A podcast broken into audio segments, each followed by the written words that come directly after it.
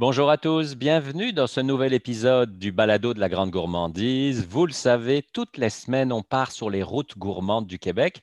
Et cette fois-ci, on est à quelques centaines ou milliers de kilomètres de, beaucoup de choses, mais par contre, on est à quelques mètres de l'eau. On s'en va en Gaspésie. il suffit de dire le nom, puis on entend un peu le bruit de la mer, on sent la bonne odeur, etc. Puis on y retrouve Antoine Nicolas. Bonjour Antoine. Bonjour, enchanté mais enchanté également. Alors, vous, vous avez lancé un océan de saveurs, mais avant d'aller dans l'océan de saveurs, je veux que vous parliez un peu de votre parcours parce que vous, vous étiez venu euh, à Grande-Rivière pour faire un projet de recherche qui devait durer deux ans. Puis ça, c'était il y a dix ans. Vous n'êtes jamais reparti, c'est ça? Ça ressemble un peu à ça. Enfin, moi, je suis venu faire un complément de formation, en fait, en aquaculture, dans le cadre d'une maîtrise d'agroalimentaire et d'aquaculture, justement. Donc, effectivement, il y a dix ans. Et oui, en parallèle de ce complément de formation, j'ai embarqué dans un projet de recherche mhm. d'aquaculture d'algues. Donc ça, ça a été un travail d'étudiant à côté.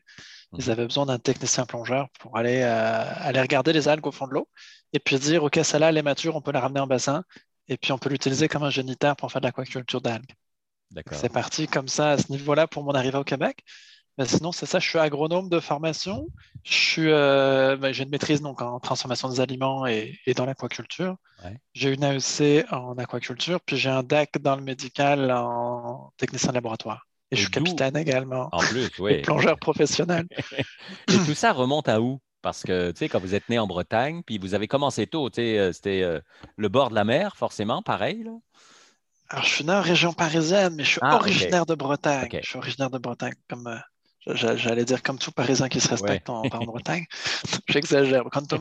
Mais, mais euh, je, suis originaire de Bretagne. j'ai passé quand même la moitié de ma vie euh, quasiment en Bretagne. Et je récoltais les algues en fait en, boulot d'été à 15, 16 ans, 17 euh, ans sur la plage aux Grandes Marées Basses, sur une mmh petite île en Bretagne. Et, et à 16 ans, j'ai rencontré une entreprise qui faisait de l'aquaculture, mais qui de coquillages, et qui nourrissait ses escargots de mer, entre guillemets, avec des algues. Et je me suis dit, c'est ça que je veux faire une aquaculture responsable, une aquaculture qui a été certifiée biologique, une aquaculture qui a été orientée vraiment sur le respect du vivant et puis dans une démarche de, éco-responsable. Et j'ai dit, c'est ce genre de projet qui m'intéresse. Et j'ai orienté donc mon parcours professionnel et universitaire en conséquence de ce projet-là. Mhm. À 16 ans, moi, je me suis dit, je vais partir ma boîte, je veux monter mon entreprise, puis je veux, je veux aller euh, avoir un pied dans l'eau.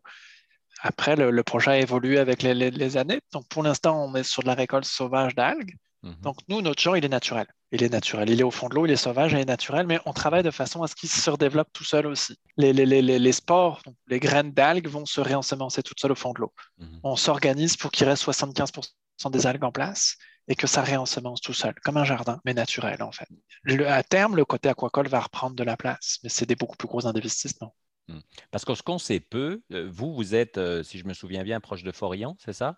Euh, Exactement. Ce qu'on sait peu, c'est qu'il y a énormément d'algues, une quinzaine de variétés que vous avez le, droit, entre guillemets, de, pêcher, c'est ça? On a 15 variétés sur notre permis, effectivement. Fait qu'il y a 15 variétés qu'on a estimé avoir une importance euh, d'un point de vue commercial au Québec. Plusieurs n'avaient pas de nom français. Il a fallu leur créer un nom français. Si on parle de corail de Gaspésie, par exemple, elle n'avait pas de nom français. Après, par la suite, de fil en aiguille, on s'est dit on va rétrécir un peu la gamme à toutes celles qui avaient déjà un nom français. Mhm. Parce qu'il y a un travail d'éducation à faire quand on veut manger des algues. Et si on part sur une algue qui est absolument inconnue, il y a encore plus de travail à faire. C'est ça. Tout le monde connaît le wakame qu'on mange dans les sushis et avec les sashimi, ainsi de suite. Mais ce n'est pas les seuls, loin de là.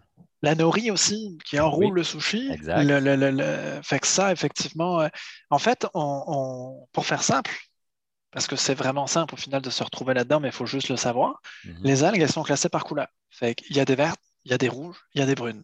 La wakame, c'est une brune normalement. Mais quand elle est traitée avec des colorants artificiels, puis qu'on trouve dans les salades de wakame, elle est verte fluo, parce qu'il y a du colorant artificiel qui la rend vert fluo. Et ce n'est pas sa vraie couleur, c'est une brune normalement. OK. Puis est-ce que ça veut dire quelque chose, euh. qu'elle soit verte, rouge ou brune, de ce qu'il y a dedans, des, minéraux et ainsi de suite? Oui. Ou le goût même? Oui, ça va avoir un impact sur les minéraux. Euh, mm. le goût, ça peut en avoir un peu, mais moindre mais l'impact est vraiment sur la composition. En fait, il y a autant de différences entre une algue verte, une algue rouge, une algue brune qu'entre un poisson, un crustacé puis un mollusque. Ils vivent à la même place, mais il n'y a rien à voir. Il n'y a vraiment rien à voir. Si on regarde par exemple les algues vertes et les algues rouges, elles sont beaucoup plus riches en protéines dans leur composition. mhm. surtout les algues rouges. Euh, il y a plus de fer euh, dans les vertes. Il y a plus de calcium, il y a plus de magnésium, puis il y a plus de B12. Si on cherche la B12 pour ceux qui veulent manger un peu moins de viande, elle serait égale à celle de la viande. Ce serait une vraie B12. Mhm. Et ça, c'est quelque chose d'intéressant aussi. Vert, c'est à cause de la chlorophylle qu'elle est verte. Le pigment vert, c'est la chlorophylle qui est mhm. majoritaire comme pigment dedans. Et la chlorophylle, le noyau de la chlorophylle, c'est un noyau de magnésium. Et donc, elle est beaucoup plus riche en magnésium. Donc, elle a un côté défatigant, les algues vertes. Les brunes, il va y avoir plus d'iode dedans. L'iode va aider davantage à renforcer le système immunitaire pour le et puis le développement du cerveau. Quand on manque d'iode, on appelle cette carence-là le, crétinisme.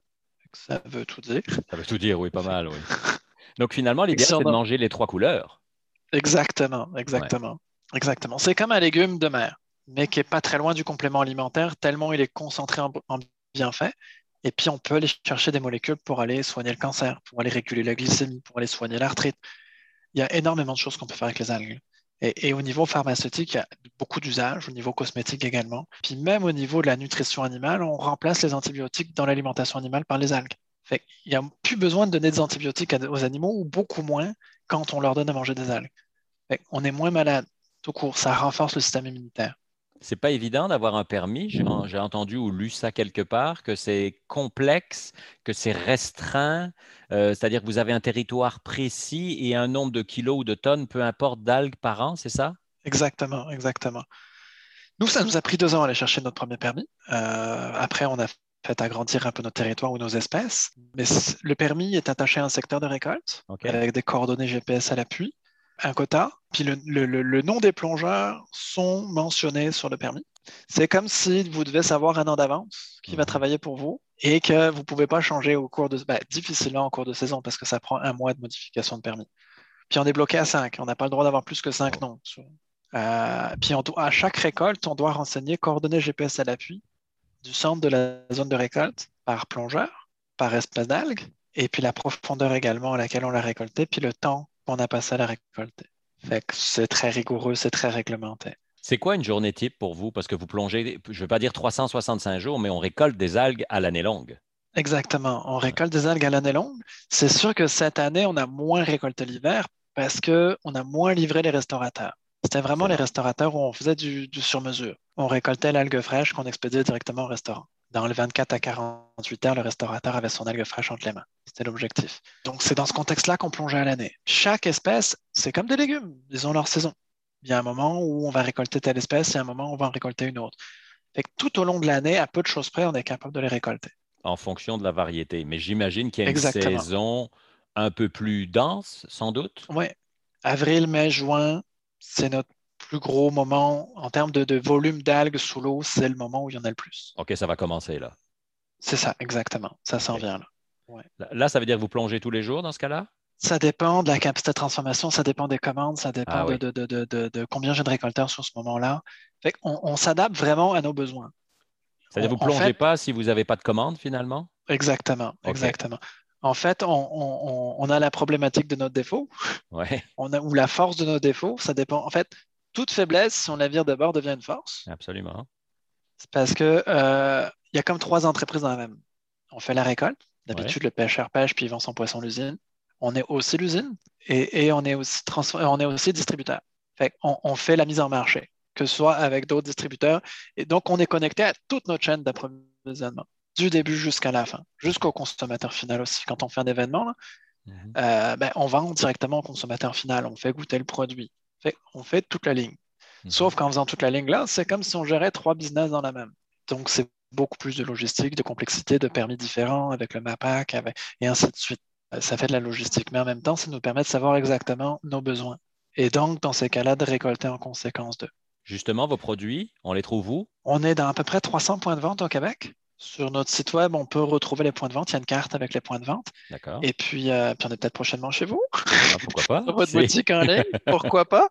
Et puis, euh, sinon, il y a notre boutique en ligne également qui peut répondre au fait, justement, comme les autres boutiques en ligne avec qui on travaille, pouvoir livrer du stock dans les endroits où il n'y a pas de point de vente. Puis, les, les, les, algues que vous vendez en ligne ou peu importe dans un point de vente, est-ce qu'elles sont lyophilisées? Est-ce qu'elles sont entières? Comment ça marche? Ben, entières, c'est comme impossible, parce que ça peut faire des mètres et des mètres, là, mais. Euh, alors, elles sont, elles sont, elles sont séchées. On ne lyophilise pas. On a fait des tests de lyophilisation, mais les résultats n'ont pas été concluants par le passé.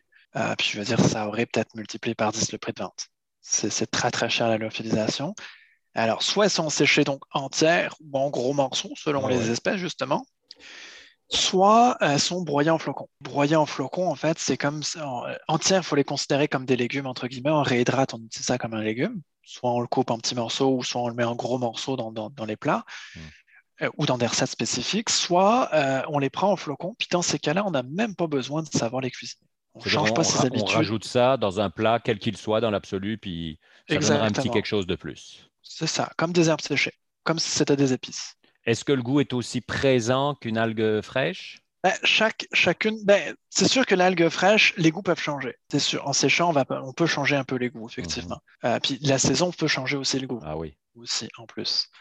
Euh, c'est comme si on va dire qu'une jeune carotte goûte pas tout à fait pareil qu'une grosse carotte. On pourrait mmh. avoir des, petites conséquences comme ça aussi, même si c'est quand même léger. Après, le, côté flocon aussi, ce qu'il faut voir, c'est que dans les algues, euh, il y a un côté renforceur de saveur, réhausseur de saveur. On, a déjà entendu parfois parler du, glutamate. Il est naturellement présent dans les algues. Fait qu'on va renforcer la saveur de tout ce qu'on va mettre autour. Et on est très riche en sels minéraux, fait qu'on renforce aussi par le petit côté salé de tous les minéraux les saveurs qu'on met autour. Fait qu'on peut aussi utiliser les algues pour remplacer le sel. Ça, ça peut être aussi intéressant. Et pour aller chercher en plus d'autres propriétés avec Il y en a qui vont être plus fruits de mer que d'autres. Ça, on va peut-être plus les mettre avec des fruits de mer. Il y en a qui vont même être fruits de mer fraîches et puis euh, partir plus sur une saveur de viande séchée, comme le mhm. bacon de mer. Si on la grille, si on la grille, elle va goûter peut-être un peu plus le, côté viande.